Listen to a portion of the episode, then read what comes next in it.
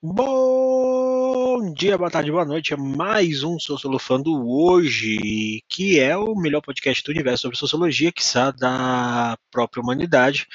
E aí a gente vai começar falando sobre as temáticas de rede social e educação, principalmente com as novas modalidades, com TikTok, Instagram, essas coisas todas que a gente vai vendo aí. Igor, como é que você vê que o TikTok se apresenta em outras redes sociais? Pode começar. Do TikTok e tudo mais, ele deixa a forma do, da mensagem que quer ser passada de um jeito muito simples. Tipo, tira toda a profundidade do, do conteúdo. Exatamente. E é, sempre, e é sempre esse discurso assim de tipo, não, os alunos eles realmente não querem aula. Sabe? Aula, conteúdo e tal. E aí é uma maneira de deixar isso mais, mais palatável, né, para os alunos. Mas eu, pessoalmente, acho que reduz muito o conteúdo, sabe? O quê? Eu vejo uma falta de. um abandono do conteúdo, sabe? Ah, tá, tá, no, tá, lu- entendi. no lugar do, da diversão e da palhaçada no TikTok e tal. da palhaçada. É, Mas, mas o que vocês acham Na da galera verdade- que tá usando isso? Tipo, tem aquela, aquela professora famosa, Débora Ladin, que ela utiliza muitas ferramentas de rede social. Vocês acham que é ruim? Vocês acham que é negativo? Vocês acham que tem coisa positiva? E o gente, que, que é? eu- olha, olha, eu, eu vou te falar, eu não faço a mínima ideia. Eu tenho, eu tenho déficit, só pode. Porque eu não consigo entender aquele negócio, eu não sei a motivação, eu não sei para que que serve, eu não consigo compreender aquela ferramenta. Tem uma, tem uma colega que ela utiliza e ela fez um vídeo super bacaninha e tal. Mas aí eu fiquei me perguntando, mas tá, beleza, bacana, mas para quê? Por quê? Qual a motivação para isso? Porque não, não, a mim, a mim especialmente, não fala, não, não diz nada, assim, é, é, é meio confuso, assim. É confuso mesmo. Porque ainda mais a gente que começou dando aula na sala de aula, sabe? Talvez Uhum. essa nova geração de pessoas aí que vão se formar, caso elas venham a ser, venham a ser professores e professoras, eu acho que eles vão ter mais facilidade de lidar com esse, com esse formato, sabe? Do TikTok, do Twitter e tudo mais. Tanto que eu tava conversando com os amigos, né, um dia desses, sobre essas novas ferramentas, né, de, de rede social, TikTok e tal. E, e, e todos eles estavam falando, cara, eu não sei mexer nesse negócio. Aí entra aquela questão bem, de gera, bem geracional, como o Luiz está falando, assim, porque não é uma linguagem que a gente, que já está aí há um tempo, consegue aprender tão fácil, sabe? E é um desafio mesmo.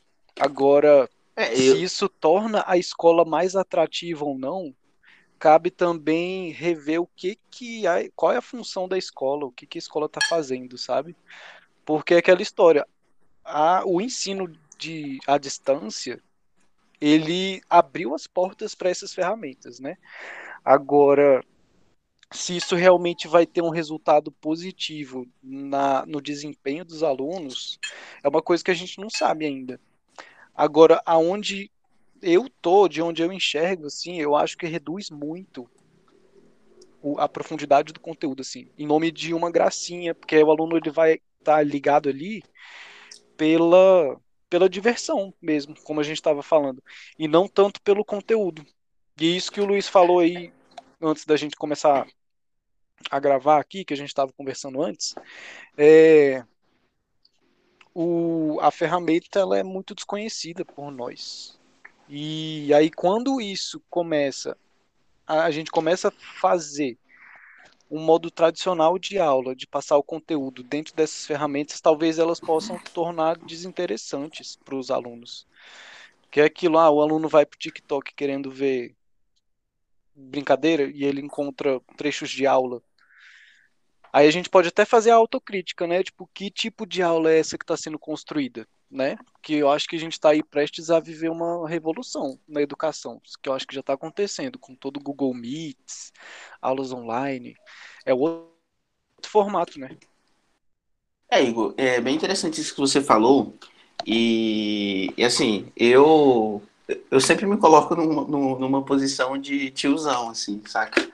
Porque é, eu, eu sou da época que, que eu já criticava na época, por exemplo, a, aquela, aquela maneira de ensinar, tipo, com, com como fala, olha, vou até falar, usar uma palavra aqui de tiozão, quando se usava os macetes, né? Olha, você tava lá, agora é um macetinho, né? Quando tiver lá fazendo a prova e chegar nessa questão, você vai lembrar que essa musiquinha que fala isso, isso, isso, isso, isso. E daqui a pouco, né, assim, durante um, uma época, as aulas, elas de uma certa maneira acabaram virando aquilo. E aí, a, a, aquela, aquelas aulas de, de macetes, né? A, a, a, galera, de repente a galera que está nos ouvindo não sabe nem o que é um macete, né? Mas espero que, espero que vocês dois aí ao menos saibam para não parecer tão velho aqui. É, é... Tipo, bem naquele formato dica, tinha... dicas de cursinho, assim, né? Isso, que, que tinha uma, uma, paródia, aquilo tudo, e de repente a aula inteira era só aquela paródia. E aí vai muito naquela, nessa ideia do que tu falou, por exemplo, do, de algumas ferramentas que não tem a, a, a profundidade do conteúdo, né? É, tem, é, é, tudo muito superficial. Então, uma plataforma como essa que nós estamos falando aqui, o, o TikTok, é, é, uma, é uma ferramenta que não permite um aprofundamento. Ela, ela é a, a, aquela, aquela a manchete. Né? Então, na verdade, eu, eu associo muito exatamente com, com, essa, com aquelas aulinhas lá de pré-vestibular, que você fica lá cantando a musiquinha, que na hora da prova você vai lembrar da musiquinha, vai lembrar da paródia, vai lembrar de fazer a questão. Mas, na verdade, você ficou tanto tempo naquela musiquinha, naquela paródia, que o nível de complexidade, por exemplo, da questão não te permite fazer a questão, tá?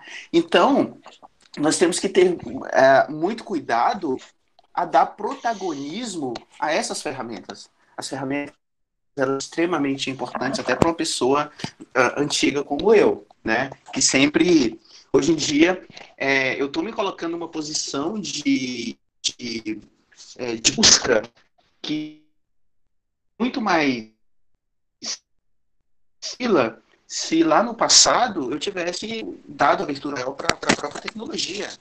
Eu lembro de as participantes que falava de sala divertida, que falava de Google Meet, Google Classroom, eu achava aquilo uma bobeira, entendeu? Eu lembro perfeitamente da semana. Nós estávamos juntos na semana de, de, de 19 e, e, o cara ah, num calor danado e, e, a gente só queria ir embora. E o cara falando de Google Meet, de Google Classroom. E eu falei, que bobeira, ninguém. Não temos nem estrutura para usar isso. Né? E, sei lá, pula, corta. Um ano depois. Assim, é só nada, isso dia, que tem. Do dia, não, do dia para noite, você teve que saber criar uma, uma sala de aula você teve que tem que é, dominar toda essa ferramenta, criar formulário.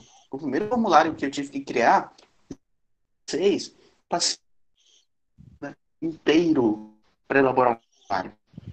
Hoje em dia é aquela coisa mais prática do mundo, mas por, por causa de uma assistência. Uma outra questão também, estou me alongando muito aqui, espera um minutinho aí, Gabriel. É, as instituições e aí ela, elas, é, as instituições de ensino, elas vendem isso assim como é a que tem mais tecnologia. Gente, assim, nós sabemos que é, o, não adianta ter toda a tecnologia do mundo, você não consegue colocá-la em prática. Né? Então, é, é, é você ter tecnologia, você ter uma plataforma legal, uma plataforma que, que é, resolva as tuas necessidades do que você ter toda a tecnologia do mundo e saber usá-la. Tá? Então, é, assim, é uma angústia, porque uh, nós vemos cada vez mais os nossos conteúdos sendo é, sugados por todo, toda, toda, todas essas plataformas. Né? Então, daqui a pouco, nós vamos ter que sair ali andando nessas nuvens para tentar nos achar lá dentro. É, foi assim, eu vou para um caminho oposto de vocês, tá bom? Me desculpe aí, mas assim, eu concordo em partes com o que vocês falaram. É, eu acho que é importante a diversificação, acho que é importante a gente adaptar a linguagem com a nova geração, mas concordo muito com uma coisa que o Luiz falou lá no início, que a gente pode ir para vários caminhos, tá? A rede social, a gente pode ir para vídeo, a gente pode ir para qualquer coisa. No final das contas, a educação é um processo multilateral. Então, assim, por mais que a gente faça, por mais que a gente aprenda, por mais que a gente domine todos esses aparatos tecnológicos e assim vai, se não houver a contraposição, a contrapartida do educando, seja ele enquanto consumo daquela aula, enquanto ele em relação de consumidor, seja ele enquanto relação também de detenção do, do, da autonomia, né, em torno do ensino, do estudo e tudo mais, não, não importa muito aquilo que a gente vai estar produzindo em si, a gente precisa dessa troca. Obviamente que um vídeo mais cômico, uma produção um pouco mais elaborada em torno disso, quebra a expectativa do, do espectador e ele começa a interagir um pouquinho diferente? Sim, só que, de fato, a gente vai ter essa problemática, concordo também com vocês, que fica um pouquinho é, fora de uma realidade mais academicista, né? Até a linguagem tem que mudar, uh, mas eu não vejo isso necessariamente só com pontos negativos. É, eu concordo que fica bem menor a, a ideia do, do aprofundamento, não tem aprofundamento. Né? Nas redes sociais, a gente tem a missão de ser rápido, então a gente tem que falar rápido, intenso, então a gente tem que convencer o espectador que aquilo dali é legal, e não que aquilo dali é bom necessariamente para ele. Mas a lógica também que a gente tem que se perguntar é se, assim, na minha visão pelo menos, eu não sei se vocês vão concordar com isso, é a lógica do funcionamento do ensino. É, que há uma diversificação muito grande entre os planos privado e público, que é o primeiro ponto. E no campo privado, eu vejo que é uma necessidade muito de colocação das das formas de cursinho, vestibulares, igual vocês falaram mesmo, de macete, né? E eu vejo que essa linguagem do macete, essa linguagem mais rápida, essa linguagem mais dinâmica, ela tá pegando. E que ela pegou parte dos nossos alunos. É... E que, de fato, até eu citei para vocês a Débora Aladim, se, é, até eu perguntei se vocês sabiam dela ou não, mas ela ficou muito famosa fazendo vídeos assim, e até depois vendeu cursos e tudo mais é, e que ela segue essa linha desse tipo de processo de comunicação e tudo mais, e muita gente fala que ela é muito boa dentro desse, desse aspecto do ensino da história, beleza? E, e aí me chama atenção, porque eu concordo com algumas coisas que vocês colocaram, no tipo, não tem aprofundamento, não tem. Mas será que de fato a educação privada, o ramo privado, ele está exigindo aprofundamento no ensino básico? Ele está exigindo que a gente vá muito além do que fazer uma prova do PAS do vestibular. E aí eu sei que, enquanto professores, o nosso desejo principal, com certeza, é criar um aluno crítico, que ele seja pronto para vivenciar os problemas relativos à vida, à cidadania, assim vai, a reconhecer, a criar identidades e tudo mais. Mas até que ponto também a gente está distoante do desejo do sistema, sacou? Ou do desejo do mercado esse nosso desejo de trabalho crítico, de trabalho de pensamento, ele está muito desatrelado ao desejo de venda de mercado em torno do PAS, do vestibular, do Enem. E aí, quando a gente pega o ensino público, a gente vê que a formação ela é um pouco diferente, mas ao mesmo tempo, a pressão social em torno do aluno, ela não é tão diferente para o público, para o privado, no sentido de entrar numa faculdade. E aí vem toda uma estrutura social falando para o moleque que ele tem que entrar numa faculdade é, pública, então ele tem que fazer o Enem, ele tem que fazer o PAS, ele tem que fazer o vestibular, e ele vai pegar esse conteúdo de fato que é voltado para essas provas como, sacou? Se muitas das vezes, até dentro da própria organização educacional, há outras intencionalidades, né? Que, que elas não são nem melhores nem piores do que a intencionalidade de entrar num vestibular, mas que elas entram em conflito. Então eu vejo que além há também o nosso conflito ideológico, que aí eu concordo com o que vocês falaram, ah, vai ter falhas de, ah, da informação, vai ser uma informação muito mais mastigada e tudo mais. Mas aí que eu pergunto também para vocês nesse sentido e nessa fala reflexiva, é, o que, que, a gente quer de fato? Assim, enquanto professores, a gente tem o nosso desejo, acho que o meu desejo é muito semelhante com o de vocês. Mas o, será que os desejos que os nossos alunos têm, eles serão semelhantes? E será que eles querem de fato consumir aquilo que a gente está querendo fazer? Ou será que a gente está querendo um outro público e eles querem outras pessoas passando informação, sacou? Então, é tipo, a minha confusão nesse rolê todo é que eu não vejo como algo negativo necessariamente a tecnologia da informação, seja qual aplicativo for, mas eu vejo que o, os conflitos eles estão em vários pontos. De novo, naquilo que o Luiz falou, ah, não importa o que a gente faça, a gente vai ter uma dificuldade do aluno querer fazer. Isso é verdade, isso não importa o caminho que a gente seguir, A gente vai enfrentar essa dificuldade da mesma forma em qualquer plataforma. A, a segunda é o, o, a nossa intencionalidade de informação está muito mais mastigada, então é muito mais rápido, muito mais dinâmico. Então, é, muitas das vezes a gente quer fazer um processo reflexivo que muitos dos nossos alunos e talvez até ouvintes aí agora não queiram fazer parte desse processo crítico, ou que eles não estejam dispostos a fazer parte desse processo crítico. Filosofia, sociologia são matérias que exigem tanto um poder de interpretação abstrata muito forte, como também de um processo crítico e de exercício crítico muito forte. Então não é uma parada tipo, ah, vamos filosofar hoje, vamos fazer uma sociologia aqui maneira agora e é isso a gente aprendeu. É, é extensivo, é, é, treino, então a gente tem que fazer isso, conversar é, e indo com esse processo todo, né? É, o que, que, vocês acham? Não, é assim super interessante. Só para eu, eu creio, eu creio inclusive que o Igor concorda comigo. É, nós não, estamos aqui dizendo que os mecanismos, que as plataformas, elas não são úteis, né? o, não sei se eu me fiz entender, é que a maneira como algumas delas é, estão sendo utilizadas podem não contribuir para um, um, uma aprendizagem. A questão é exatamente essa. Mas é, é, inegável que, que nós vemos uma sociedade, obviamente, é uma sociedade plural e, e ultra, ultra rápida. As pessoas hoje em dia é, e não, não, só, só, não são apenas os nossos jovens, né? Os nossos adolescentes. A sociedade, de modo geral, ela tem que andar numa velocidade, ela tem que ser mais frenética, porque não nos é permitido o parar, não nos é permitido o descanso. Então, se você não, não, não, não, não anda conforme esse ritmo, você vai perder muita coisa. Pra você ter uma ideia, por exemplo, até um tempo atrás você tinha que é, expor a tua ideia numa rede social, por exemplo, com 140, 140 caracteres, não é isso? O Twitter, né? Isso. Tinha, tinha, que ter uma ideia completa ali, introdução, desenvolvimento e conclusão. E ainda observação final, se uma observaçãozinha ali, se fosse conveniente.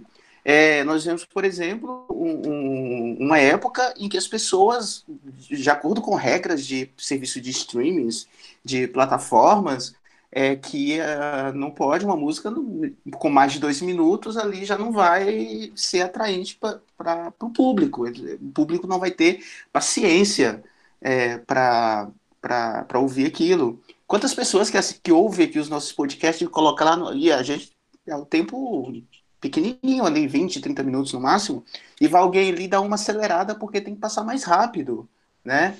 Então, a, a, gente vive essa sociedade correndo, correndo o tempo inteiro. Gente, isso é muito cansativo, né? É demais. E, e realmente, os, os lados. Desculpa, Luiz, você terminou só? Não, tô, só para concluir aqui. É, eu me colocando aqui na posição, eu, eu, na minha época de escola, você assistia um filme de três horas ali numa semana de aula, porque tu,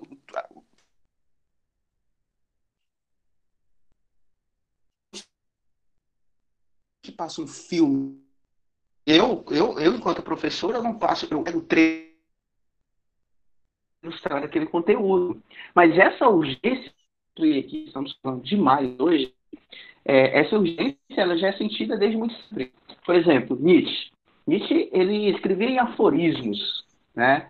E ele se orgulhava de escrever em aforismo, porque ele colocava uma ideia central naquele aforismo pequenininho enquanto outros autores, outros filósofos levavam livros inteiros, é, várias partes, né? Parte 1, parte 2, módulo 1, módulo 2, módulo 3, da mesma ideia, e ele ia ali, colocava tudo em um aforismo, em um pequeno é, é, trecho. Então, para você ter uma ideia, lá de trás já tinha gente preocupada nessa questão do entendimento, de não ser uma coisa gigantesca, de não ser uma coisa messiânica.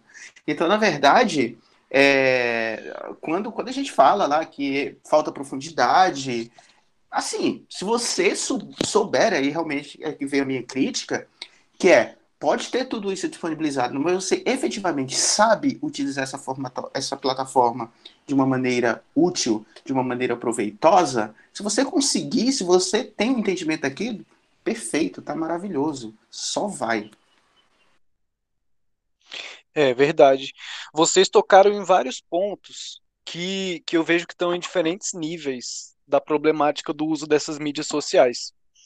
É, primeiro, o Gabriel falou muito bem aí sobre a diferença que existe de, de acesso a essa te, essas tecnologias dentro do ambiente público e do ambiente privado de educação. E, e outra coisa que está vinculada a isso é importante saber o que que o mercado privado das escolas eles, eles têm interesse em torno da educação.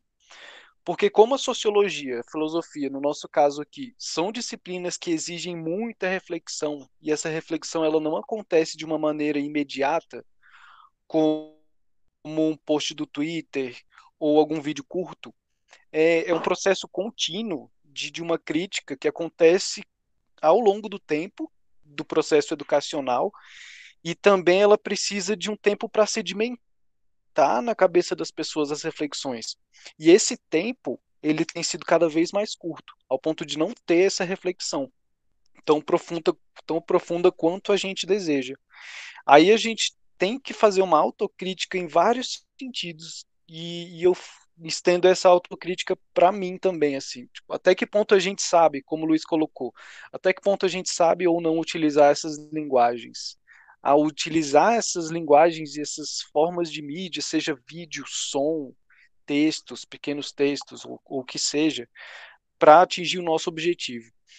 Então a gente tem que pensar no seguinte: é, existe a necessidade da gente se tornar um pouco mais flexível, certo? Porque a gente eu falo a gente, mas eu falo assim numa perspectiva até mesmo um pouco mais pessoal assim, porque eu venho de um de uma formação bem acadêmica, assim, bem academicista, e isso reflete nas aulas, isso reflete muito na na forma com que o conteúdo é passado por mim aos alunos. Agora a gente agora eu não posso esquecer também do, do contexto geral da educação como um todo. Então existe sim uma sociedade que exige do aluno que ele passe pelos processos seletivos nacionais e, e estaduais de vestibular, PAIS, o Enem e tudo mais, que tem ali suas matrizes que inclusive tem como competência pressuposta o uso de mídias sociais e o uso de linguagens tecnológicas e todo esse tipo de, de mídia mesmo. E isso entra em conflito também com, com o mundo privado das escolas, que vincula muito mais uma questão mais quantitativa do que talvez qualitativa no sentido da reflexão e da crítica. Porque até mesmo alguns assuntos muito críticos, e o nosso colega juiz Luiz já passou por isso, do, da escola questionar determinados conteúdos por questões morais ou questões, enfim, de valores da instituição e tudo mais.